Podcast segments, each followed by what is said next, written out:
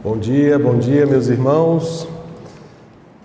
É sempre um prazer, uma honra trazer a mensagem da palavra de Deus para os irmãos, ainda mais numa situação tão especial. Todos os anos a gente comemora o nosso mês da Reforma Protestante, que para nós significa uma identificação histórica com a nossa fé. E nós sempre relembramos aquilo que nos une, não necessariamente aquilo que nos separa, mas aquilo que nos identifica como evangélicos, protestantes, reformados. De fato, a reforma ela teve grande impacto não só no aspecto religioso do mundo ocidental, mas seguramente na história da civilização ocidental. Constituições, civilizações, países, nações elas foram erigidas, elas foram construídas em cima de uma herança da reforma acerca de fé, de justiça, de separação de igreja e do Estado. Sem dúvida nenhuma, o mundo ocidental não foi o mesmo depois daquele século XVI. Mas afinal de contas, o que nos une são tantas igrejas, tantas denominações, né, são tantos ramos que saíram da reforma protestante que às vezes, olhando um anglicano, um luterano, um presbiteriano e um batista, a gente teria dificuldade até de dizer essas pessoas elas são irmãs, elas são irmãos. Então, o que une formas de culto tão diversas e o que nos une, na verdade, de uma forma muito simplista, mas muito real, são os solas da reforma que o pastor comentou da vez passada. Né? A reforma ela se construiu em cima da autoridade bíblica o sola escritura, o sola fide, que seria a importância da fé e a única forma, o único instrumento de receber a Cristo e a justificação, a graça de Deus como base da salvação e não os méritos e não as obras, a glorificação apenas de Deus e a obra única de Cristo, que é o único mediador entre Deus e os homens. Então, sola escritura, sola fide, sola graça, Solos Cristos e Soli Deu Glória são os cinco solas que, na verdade, unem todos, ou pelo menos deveria unir todos aqueles que se dizem protestantes e que veem na reforma um movimento histórico que eh, identifica a nossa forma de crer. E é exatamente esse identificar a forma de crer que eu vou começar a falar do Sola Fide. Estava comentando com Catiúcia vindo para cá que dentro dos solas, talvez esse seja um dos solas assim de maior disputa. O sola fide, afinal de contas, somente a fé. Mas de que fé a gente está falando, né? Afinal de contas, a fé é um termo que tem nos dicionários comuns. Ela é usado pelo ser humano para várias coisas, né? Se você perguntar para uma pessoa na rua, você tem fé? Ela vai dizer que tem fé em várias coisas, né? Existe uma fé natural nos seres humanos. Agora, de que fé a gente está falando? Judas, por exemplo, lá no versículo 3, ele fala de batalhar pela fé que de uma vez por toda foi dada aos santos. É dessa fé que a gente está falando? É dessa fé que os reformadores estavam falando quando falaram do sola fide? Não é dessa fé. A fé que nos foi dada, ali Judas está falando do regula fidei, ou seja, daquilo que nós cremos. Quando uma pessoa pergunta qual é a sua fé, e você diz, olha, eu tenho uma fé protestante, ou uma fé evangélica, você está falando de uma fé objetiva, você está falando num conjunto de crenças, num conjunto de pontos que você crê, e isso também é chamado de fé. Então, quando alguém pergunta qual é a sua fé, você está falando daquilo que você crê. Não é dessa fé que nós estamos falando no sola fide. Sola fide significa uma fé subjetiva, significa a fé, a nossa, o nosso assentimento, a nossa fé em Cristo, pela qual nós somos salvos. Através da instrumentalidade da fé é que nós somos salvos. Mesmo dentro dessa fé subjetiva, daquilo que nós cremos, existe uma série de tipos diferentes de fé na Bíblia. Existe uma fé histórica, as pessoas têm fé, como eu falei, porque têm fé natural. Você pega uma pessoa, por exemplo, que é um ateu, não declara que crê em Deus e nenhuma religião. Bom, ele deve ter construído na cabeça dele um sistema de crenças que ele vai passar para os filhos dele. Aliás, hoje a gente está tendo esse desafio, né? Eu tenho uma série de, de, de, de, colegas e de amigos que são ateus, e eu sempre fico olhando como eles vão criar os seus filhos. É curioso. Ele, com certeza, esse pai vai ter que passar para o filho os seus valores. Ele acha que ele não tem religião, mas ele tem. Apenas uma religião onde, na verdade, não tem a centralidade de Cristo, a centralidade de um Deus pessoal, mas seguramente ele vai passar valores para os seus filhos, ele vai tentar passar valores morais, valores éticos. Ele tem um sistema que funciona como religião, um sistema que é transmitido, que é ensinado, e essa criança vai crescer, talvez não crendo em Deus, mas crendo que não pode bater no coleguinha da escola, que não pode falar palavrão para a professora, que não pode roubar o amiguinho. Esse indivíduo tem uma fé histórica, uma fé que foi passado pelos seus pais, dentro daquilo que esses pais criam. Isso salva? Isso é fé salvífica? De maneira nenhuma. Todas as famílias do mundo, ela tem, tem valores que são passados e transmitidos como fé para aqueles que escutam, para crianças, para adolescentes, e isso é uma fé histórica, isso não é uma fé salvífica. Existe uma fé também que os evangelhos citam muito, que é uma fé miraculosa, uma fé nos milagres. Então você vê nos evangelhos que as pessoas criam que seriam curadas, e de fato eram curadas por Jesus, e aquela fé no milagre é uma fé que também é citada na Escritura, mas também não é essa fé que a gente fala no sola fide. Aliás, essa fé é uma fé que muitas vezes o indivíduo cria no milagre, mas depois, quando Jesus pregava um discurso duro, lá estava o indivíduo, o indivíduo comeu do peixe, comeu do pão da multiplicação e depois se afastou de Jesus. Ele creu no milagre, ele viu o milagre, mas ele de fato não confiou em Cristo para a sua salvação. Então não vale confundir a fé no sobrenatural, a fé no milagre, com uma fé em Cristo. Existe também uma fé temporal, uma fé transitória, que aliás, os seres humanos têm essa fé. É uma fé que é engraçado que o indivíduo diz assim: não, mas você tem certeza de que isso aconteceu? Rapaz, certeza eu não tenho, não, mas eu acredito que sim. Ou seja, eu não tenho certeza, mas eu tenho fé que sim. Como se a fé fosse algo menor do que a certeza. Vocês devem ter ouvido já algum discurso desse tipo. Pai, você viu acontecer? Não vi, mas tenho fé. Não tenho certeza, mas creio. Então é curioso que essa fé temporal, transitória, ela também exista para vários aspectos da vida, não só aspectos religiosos, não é dessa fé que nós estamos falando. A fé que nós estamos falando é a fé salvífica, é a fé em Cristo, é a fé através da qual nós somos salvos. É a fé de Efésios 2, 8, 9 10. É a fé de Romanos, Romanos capítulo 1, Romanos capítulo 3. É a fé que justifica o homem. É a fé que é dom de Deus. É a fé trabalhada pelo Espírito Santo no coração dos homens. É a fé inabalável em Cristo. Em Cristo. E não uma fé cega e vazia de que tudo vai dar certo. Hashtag vai dar certo. Né? Isso aí virou uma, uma, uma hashtag que as pessoas colocam como se isso fosse fé. Isso não é fé. A fé em Cristo é a fé de que Cristo cumprirá tudo o que prometeu. E o que ele prometeu não necessariamente foi conforto, e o que ele prometeu não necessariamente foi que ia dar tudo certo. Hoje a gente falando ali na escola bíblica sobre Paulo, né, um indivíduo que saiu para pregar o evangelho, deixou uma vida confortável debaixo da proteção do judaísmo, para se tornar um cristão, para ir pregar o evangelho, e ele tinha plena convicção da fé em Jesus Cristo a ponto de praticamente todos os grandes textos que respaldam o sola fide são de Paulo, e é um indivíduo que, tendo fé em Cristo, passava fome, sede, o barco naufragou, foi preso, pregou da prisão e no final foi morto, uma morte de Marte. Olha a fé desse homem. Então, será que Paulo tinha fé de que ia dar tudo certo? Defina dar tudo certo. Dar tudo certo é Deus estar no comando e tudo que Jesus prometeu ser cumprido. Mas o dar certo de Paulo era sair para pregar e o navio afundar. Deu certo? Deu certo.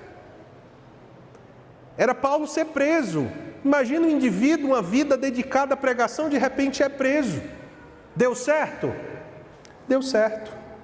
A fé de Paulo é de que deu certo, porque ele tinha os olhos fitos em Cristo e deu certo. Boa parte das cartas de Paulo foram escritas na prisão. Deu certo. Mas aos olhos de alguns talvez não tenha dado. Se a sua fé, por exemplo, for de uma vida confortável, não deu certo. Ele foi preso. O barco naufragou. O indivíduo acha que Deus vai colocar um anjo na frente com espada flamejante, não sei de onde tiram essas ideias, para poder ir abrindo caminho para ele, para ele passar numa vida confortável. Olhe para os apóstolos, olhe para Cristo e veja a vida desses homens e veja que a fé em Cristo é uma fé naquilo que Cristo prometeu. E afinal de contas, quais são os elementos de uma fé? Né, você diz eu creio, debaixo desse eu creio, existe uma série de pontos que são fundamentais. O primeiro elemento da fé, e aí católicos e protestantes concordam, precisa haver conhecimento, notícia do latim, que significa razão. A fé é uma fé racional, ela é centrada na racionalidade. Quando lá em Romanos 10, 9 é dito que se com a tua boca confessares a Cristo como Senhor e no teu coração creres que Deus o ressuscitou dentre os mortos, serás salvo. Ou seja, o que é necessário para eu ser salvo? Primeiro, eu preciso confessar que Cristo é o Senhor, mas existe um componente de que eu preciso crer no meu coração, ter fé que Deus ressuscitou Jesus dentre os mortos.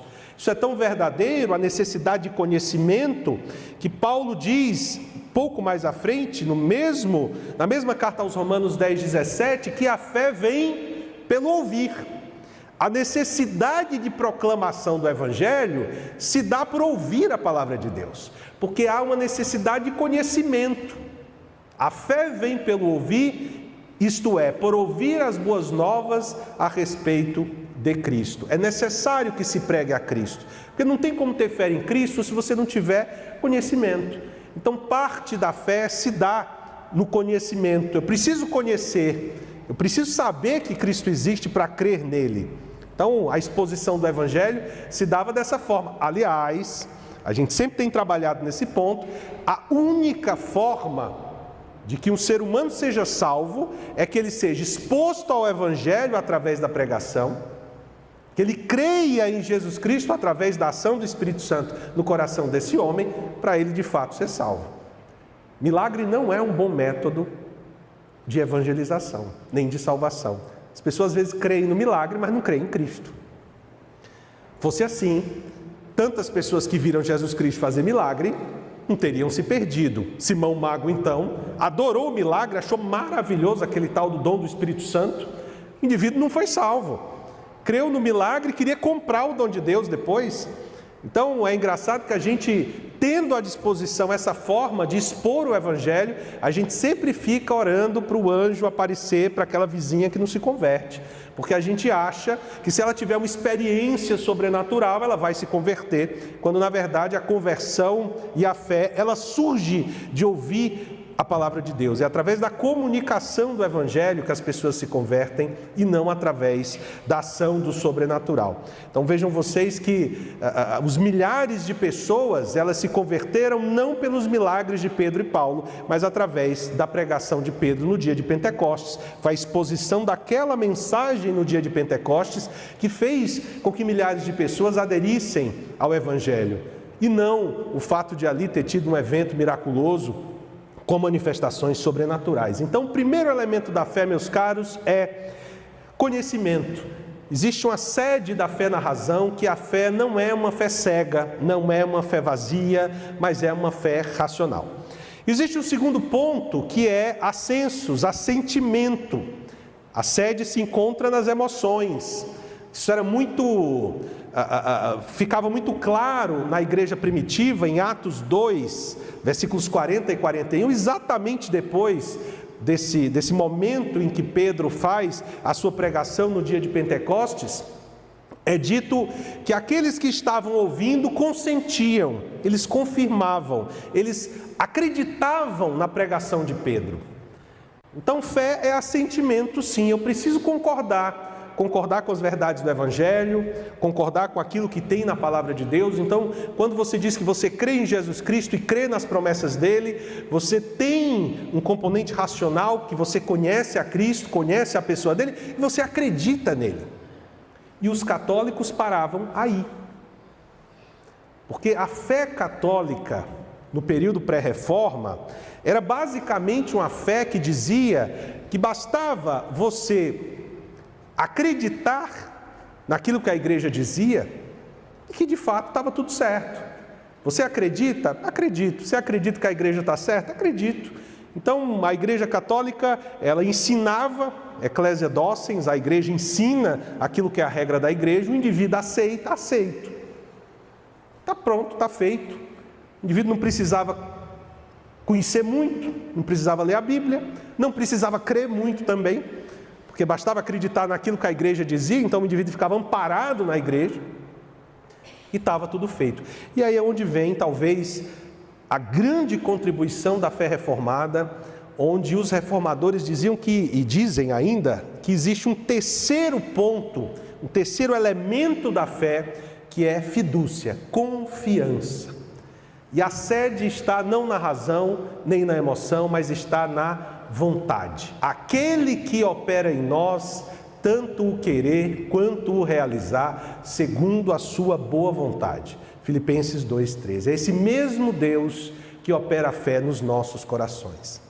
E eu não só conheço a Cristo, e eu não só consinto e aceito que é verdade, mas eu tenho vontade de Cristo. Eu tenho vontade de buscar a Deus. Eu tenho confiança que Ele me salvou. Que era uma coisa que a Igreja Católica simplesmente não aceitava. Que as pessoas podiam ter certeza de salvação porque confiavam em Cristo.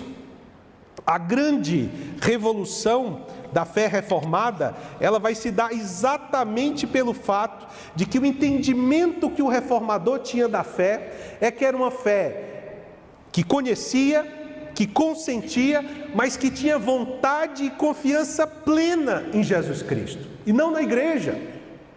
A fé no entendimento católico era uma fé informe, que à medida que o indivíduo seguia na igreja, ela ia crescendo, né? a chamada fé formata. E o indivíduo ia amadurecendo a sua fé, segundo a visão católica, participando das missas, participando dos sacramentos, e o indivíduo só era justificado, só era declarado justo da parte de Deus se tivesse fé, se fosse batizado e se participasse dos sacramentos, de forma que a igreja se colocava entre o indivíduo e Cristo. Não tinha como ter certeza de salvação, não tinha como ter confiança, porque dependia de você, não dependia de Cristo.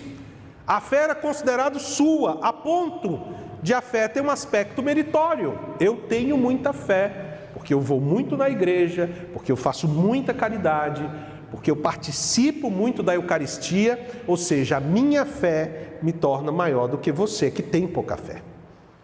A fé ela tinha esse aspecto de barganha, uma coisa absolutamente absurda aos olhos da Escritura, mas o indivíduo ele podia sim dizer que a minha fé foi melhorada pela participação na igreja. A justificação era confundida com a santificação, e na visão católica, ser justificado era de fato como ser santificado, era um processo, não era um ato pelo qual Deus te declara justo, você se ajoelha, confessa a Cristo, e os joelhos que se levantam, levantam justos na presença de Deus. Mas o indivíduo aceitava Cristo ou era batizado, ele deveria passar por um processo e ainda no fim da vida, se morresse e não tivesse perfeito, ainda ia para o purgatório para continuar esse processo de purificação após a morte, de forma que a Igreja Católica ela se colocava entre o fiel e Cristo e o indivíduo dependia da Igreja. Ele não dependia exclusivamente de Deus. Mas não havia como ele ter acesso a Cristo se não fosse através da igreja. Extra ecclesiam nulla salus. Fora da igreja não há salvação, era o que dizia a igreja católica da época. Então, se o indivíduo quisesse ser salvo, ele não podia fazer isso à margem da igreja com a escritura da mão, mas ele necessitava dos sacramentos da igreja para que a sua fé fosse aumentada e se tornar fé salvífica. Imagina a surpresa dos reformadores olhando né, para esse sistema complexo de salvação, onde a igreja é algo absolutamente necessário do ponto de vista católico para que o indivíduo se aproximasse de Deus. E o que a reforma trouxe como novidade, e ali não era uma novidade real, mas era só um regresso às Escrituras e às doutrinas, como de Agostinho, por exemplo, foi procurar na Escritura o que, que a Bíblia diz, afinal de contas, sobre a fé. Se a gente olhar no Antigo Testamento, vocês vão ver que fé não é trabalhada, o conceito da fé não é trabalhado, né? Fé é confiança em Deus.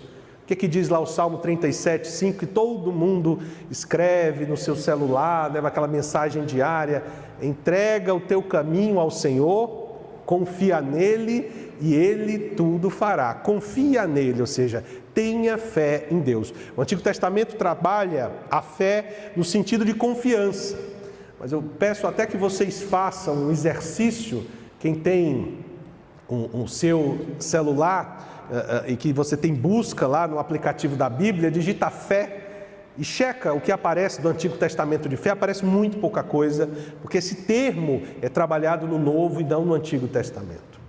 Aí quando a gente entra no Novo Testamento, aparecem os evangelhos, onde Cristo já se apresenta como objeto alvo da nossa fé. Então, a fé é trabalhada nos evangelhos como fé em Cristo.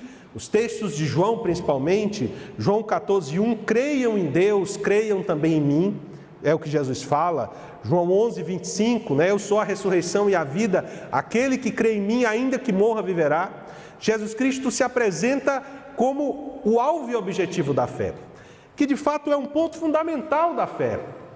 A nossa fé, ela é forte ou ela é fraca na medida que o nosso alvo da fé é Cristo.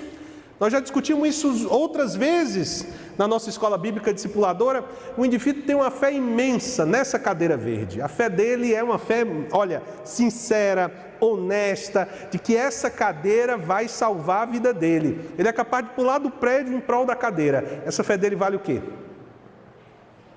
Nada, absolutamente nada. Porque a fé em si mesmo, ela é vazia. O que vale da fé é o objeto da fé. O que vale da sua fé não é a sua fé, é Cristo. Eu acho muito curioso as pessoas dizem, não, eu tenho uma grande fé. Tá bom, mas a sua fé em quem? Porque se você tem uma grande fé que não for depositada em Cristo, aos olhos da Escritura, é uma fé vazia. Vocês acham que aqueles fariseus, os saduceus, que os judeus que não criam em Jesus, eles não tinham a fé dele depositada na lei em Moisés, eles acreditavam naquilo. Só que a fé estava depositada no alvo errado. Aqueles homens também de outras religiões, os profetas de Baal, tinham a sua fé absolutamente fundamentada num Deus falso. A fé deles podia ser maior que fosse, a fé era tão grande que o indivíduo resolve disputar com Elias. O grau de autoconfiança do cabra. Querer disputar com um profeta de Deus, agora não dá para dizer que o indivíduo não tinha fé, ele tinha fé. Rapaz, porque eu, por muito menos, já fugia. Olhava Elias assim, profeta de Deus, aquele comportamento ascético, moço estranho, bem peculiar. É como olhar para João Batista, peculiar, se alimentava de gafanhoto, mel silvestre, vivia no deserto. Hum. Vamos devagar aqui. Esse rapaz tem algo diferente. Então, o profeta, para disputar com Elias, tinha que ter um grau de autoconfiança, segurança e fé minimamente grande. E, de fato, a fé deles era uma fé a ponto de entrar num duelo com o profeta de Deus. Agora, a fé estava depositada em quem? Baal. Em determinado ponto da disputa, o profeta começa a zombar da divindade, talvez esteja dormindo. Vocês depositaram a fé de vocês num Deus que não existe. Por maior que fosse aquela fé, a ponto de achar que conseguiria mover montanhas, é uma fé que está depositada no alvo errado. Então eu já vos digo, meus irmãos, que a fé do sola fide não é a fé pela fé, é a fé depositada em Cristo. A fé, o único valor da nossa fé é o alvo dela. O único valor da nossa fé é o objeto da fé. O único valor da nossa fé é onde essa fé está centrada. Se a nossa fé não tivesse entrado em Cristo, ela é vazia. O sola fide só faz sentido se a gente fala de fé em Cristo. E os evangelhos nos apresentam Cristo como alvo e objeto de fé. O autor aos Hebreus cita o que talvez seja a melhor definição bíblica de fé. A fé é a certeza daquilo que esperamos e a prova das coisas que não vemos, um texto conhecido da palavra de Deus. Ele já traz esse elemento de fidúcia que os protestantes trouxeram, de confiança. Fé é certeza, fé é confiança.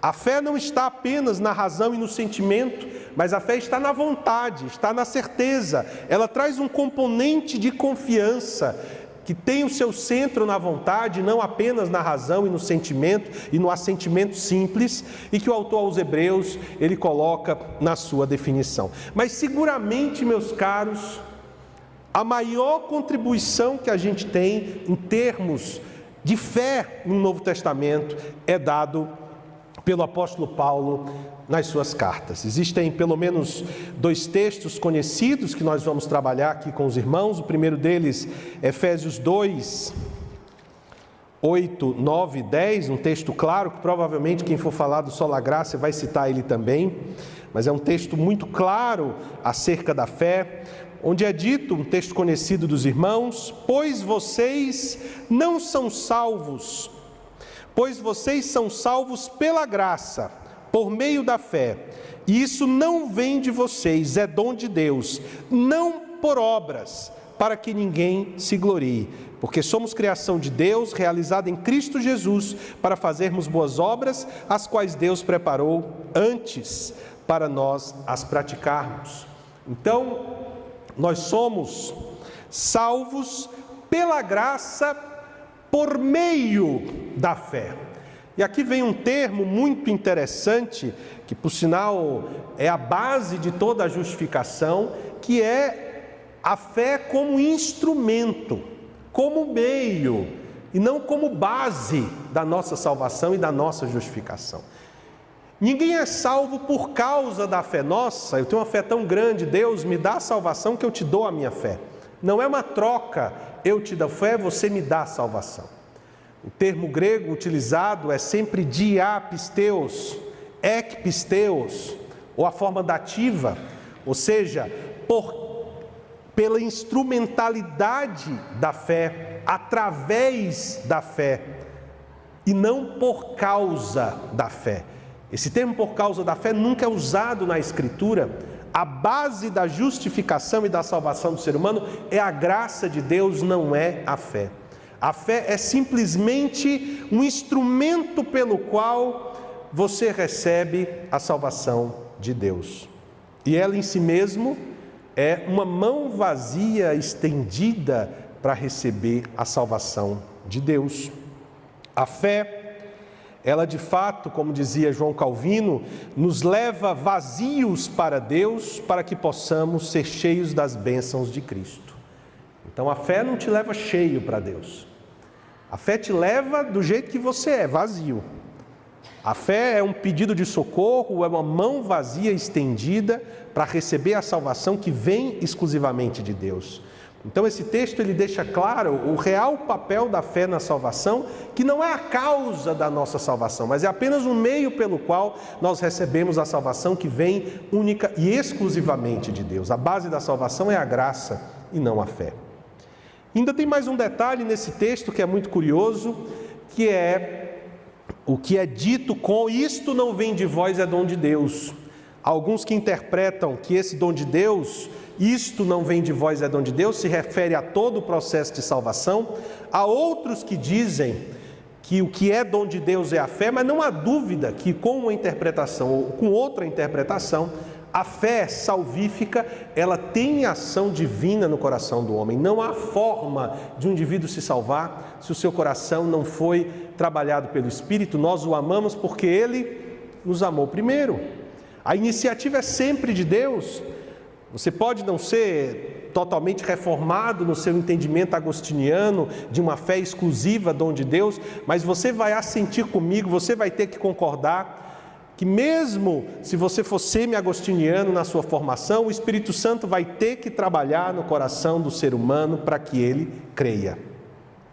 Não tem como um ser humano caído, filho da ira de Deus, debaixo de Adão, acordar um domingo de manhã, espontaneamente e dizer: Eu quero Deus. Não tem como. Não tem como o ser humano, pelo seu próprio esforço, a revelia de Deus, ele acordar de manhã, rapaz, deu uma vontade de ler a Bíblia hoje, que é um negócio, viu? Vou pegar a escritura para ler, porque eu estou tendo essa vontade que vem de mim. Essa vontade que vem de você, meu amigo, ela já começou a ser trabalhada como semente da fé lá antes pelo Espírito Santo. Você não sabe, mas a obra da regeneração, a gente trabalhou isso na nossa última pregação, ela já começa antes até da conversão do indivíduo. Deus começa a trabalhar em você antes que você confesse a Cristo. Eu fiz aquela pregação comparando a salvação de Paulo com a salvação de Cornélio, bastidores de uma salvação. Eu posso fazer depois uma uma nova pregação daquela com esse título chamativo: Bastidores de uma Salvação.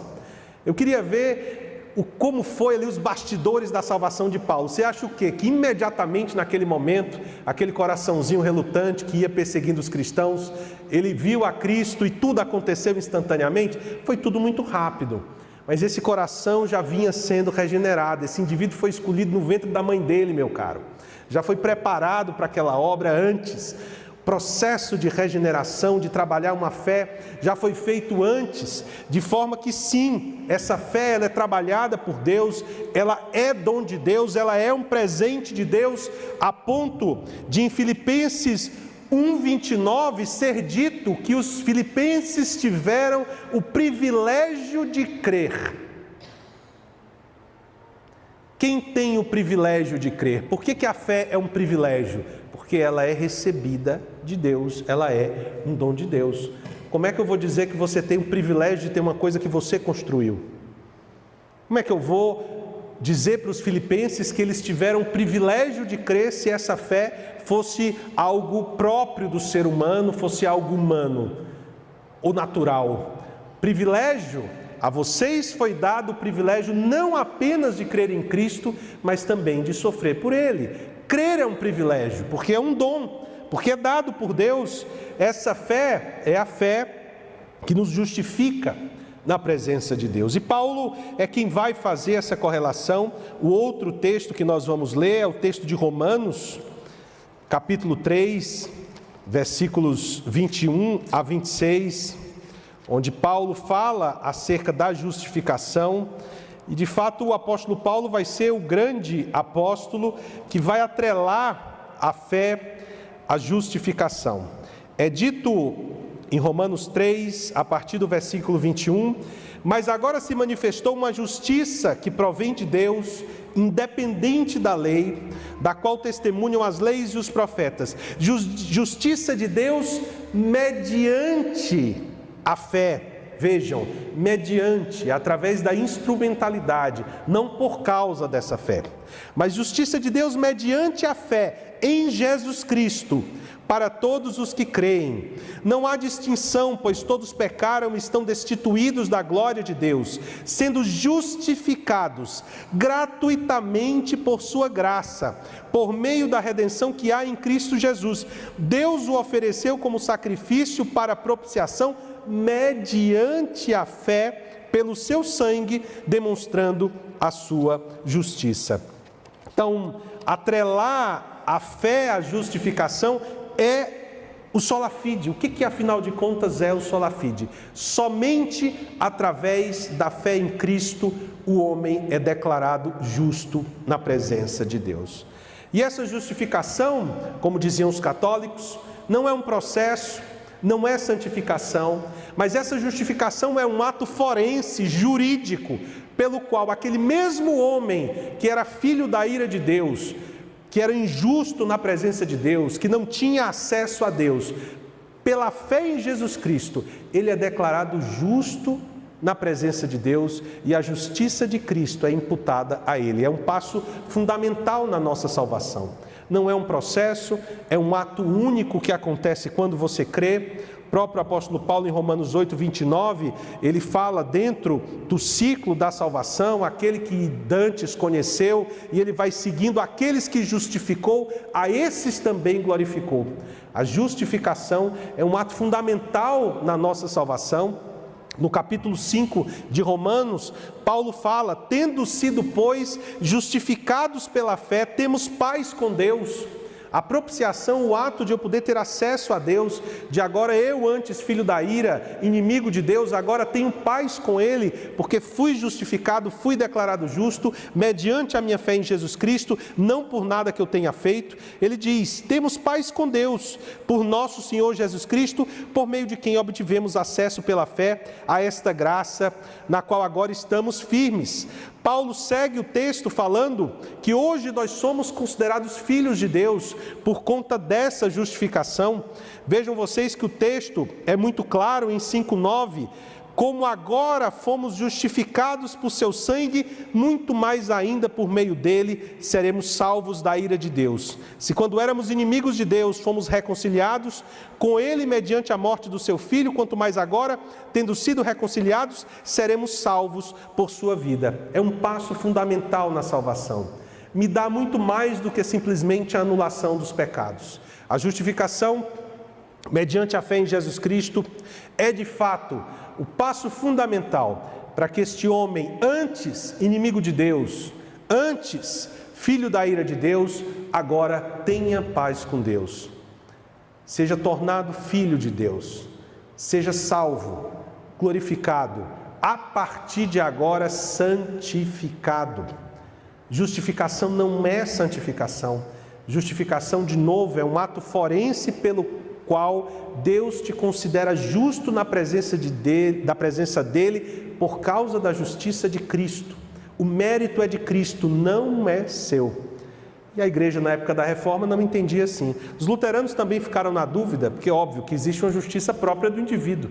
Esse indivíduo, depois que ele confessa a Cristo, ele vai ter uma vida cristã, ele vai produzir atos de justiça. Lutero falava numa primeira e numa segunda justificação, essa segunda justificação mais santificação, mas não há dúvida de que esse ato é um ato único na vida do cristão.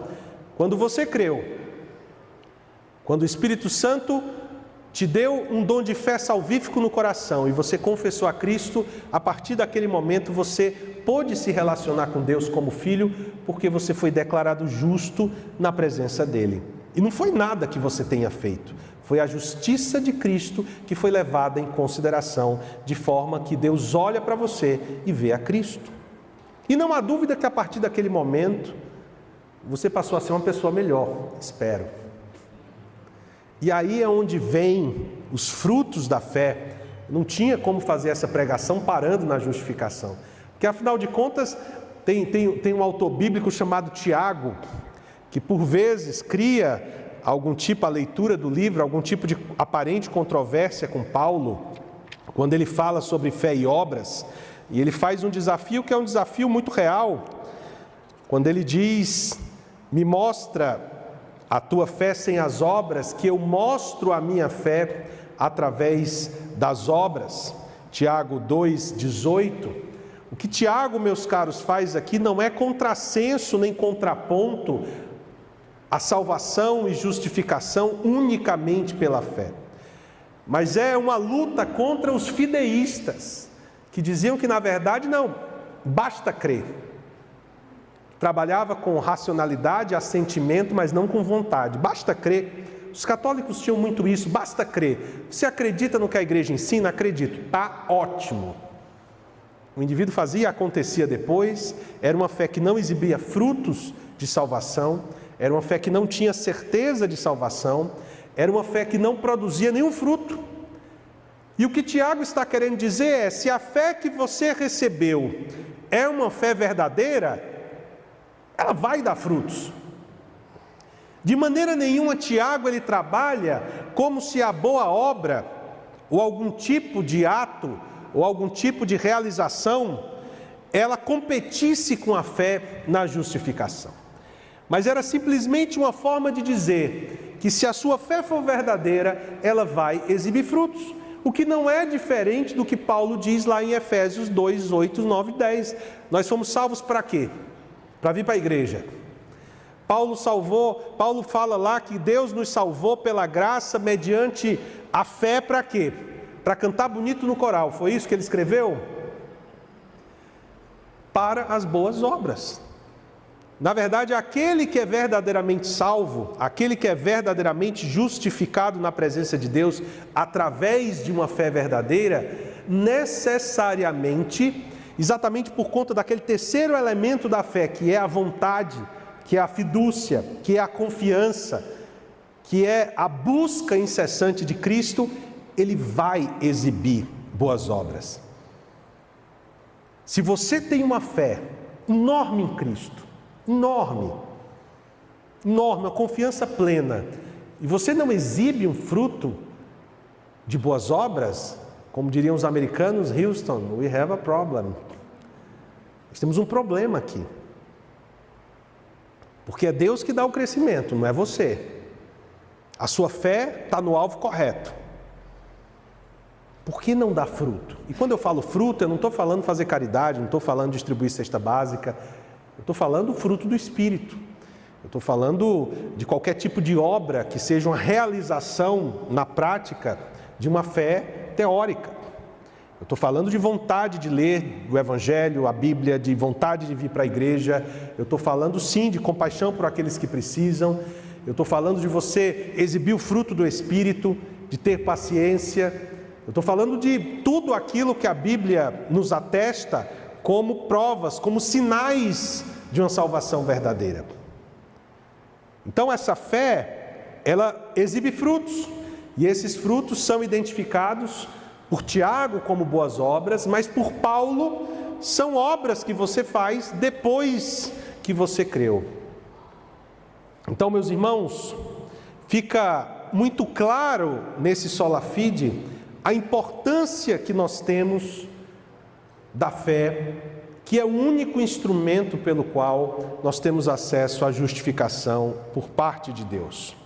Cristo, ele é alvo e objeto da nossa fé, e a nossa fé ela só tem sentido se ela tiver em Cristo o nosso alvo e o nosso objetivo. Eu sinto que se você não tem frutos e não exibe frutos, de uma fé verdadeira, ou de fato essa sua fé não é verdadeira, ou o que é mais provável, essa fé não está depositada no Cristo. Eu não vou dizer em Cristo, eu vou dizer no Cristo. Porque tem gente que cria um Cristo mental e coloca fé nele. Tem gente que tem um Cristo para ele, só dele. Ele acredita que é daquele jeito, não lê a Escritura, eu tenho fé em Cristo? Tenho. Cristo jamais faria isso. Quantas vezes você ouve as pessoas se colocando no lugar de Cristo? Imagina, Cristo jamais faria isso. Cristo é assim, Cristo é assado, ele criou um Cristo mental e ele depositou a fé em Cristo, nesse Cristo. Muitas pessoas têm a sua fé depositada não em Cristo, mas na igreja. Que, aliás, era o que a igreja católica fazia naquela época. Na verdade, o indivíduo que não lê a Escritura, que não busca a revelação de Deus, corre um sério risco, principalmente se não está frequentando uma igreja séria e comprometida com o Evangelho, de ter a sua fé depositada na igreja e não em Cristo. E sabe quando que a gente descobre isso? Quando acontece algum escândalo na igreja, você vê quem fica, quem sai. Quantas pessoas vocês conheceram que era crente, rapaz, um crente bom, um crente ó, ia lá, cantava no coro, pregava, fazia tudo. Aí, escândalo na igreja, a igreja rachou, quebrou, o pastor saiu, alguma coisa aconteceu e aí de repente o indivíduo se afasta de Cristo. Eu quero saber o que, que Cristo tem a ver com isso. E onde a sua fé estava depositada? Porque se a sua fé está depositada em Cristo, não importa o que acontece na igreja, Cristo continua o mesmo. Eu digo no Cristo, porque eu estou falando no Cristo verdadeiro, aquele que nos é apresentado nos evangelhos e por Paulo. Nem estou falando num Cristo que você criou na sua cabeça, nem estou falando no Cristo que é apresentado por muitas igrejas por aí. Então, meus caros, a fé, ela tem que estar depositada em Cristo e nós só temos a certeza da nossa salvação porque a nossa fé está depositada nele. Um dia perguntaram para o Russell Shedd se o crente podia perder a sua salvação, ou em outras palavras, se eu podia ter certeza da minha salvação. O Russell Shedd falou: Bom, depende. Se a sua salvação for em Cristo, você pode ter certeza, se não, aí, de fato, você não pode ter certeza dela. Nós só temos a certeza da nossa salvação, ainda que seja um ponto de discussão entre os, entre os reformados, se de fato a certeza é parte de um dos elementos da fé, mas seguramente ela acompanha a fé. Nós só podemos ter certeza se eu creio que essa salvação depende exclusivamente de Cristo. Porque se eu achar que essa salvação depende de mim em algum aspecto, vai dar errado. Se eu colocar a dependência do ser humano em qualquer coisa, não dá para ter certeza. Por que a Igreja Católica não tinha certeza e não tem certeza de salvação? Porque depende do ser humano. Tudo que depende do ser humano é incerto. Só é certo aquilo que depende de Deus e das suas promessas. Então eu tenho certeza da minha salvação única e exclusivamente pelo fato de que ela depende de Cristo. Única e exclusivamente de Cristo. Que se dependesse de mim, como a gente diz no Ceará, a gente estava lascado. Então, meus caros, fica muito claro a mensagem que ecoa do Evangelho de que a fé ela é um instrumento através do qual nós temos acesso a Deus pela justificação. Ela antecede a nossa compreensão de Deus. Eu queria terminar essa minha exposição com uma palavra, na verdade, uma frase atribuída a Anselmo de Cantuária, credo ut iteligam. Os indivíduos normalmente eles dizem que a gente precisa entender para crer. Mas Anselmo dizia que não, os indivíduos eles precisam crer para entender. Você não consegue entender o evangelho se você não crê nele. Por isso que a tentativa dos ateus, sem o auxílio de Cristo e do Espírito Santo, de entender o Evangelho, ela é absolutamente frustrada. Porque é preciso primeiro que eu creia, para que depois eu entenda. Vejam vocês que dentro dos elementos da fé, racionalidade, assentimento e emoção, e a fidúcia, que é a confiança, não está necessariamente uma compreensão total e completa. Quem aqui entende total e completamente a Trindade? Quem aqui entende total e completamente a ressurreição de Cristo que nós explicamos na aula de manhã? Quem aqui entende total e completamente a volta do Senhor? Quem aqui entende total e completamente como que Cristo ressuscita com aquele corpo? Ninguém entende total e completamente isso, mas a gente crê e confia e acredita exatamente pelo fato de que o Espírito Santo colocou em nossos corações essa fé. Buscar entender para crer é um erro muito comum, porque você não vai conseguir entender essas verdades espirituais sem que você creia. Amém, meus irmãos?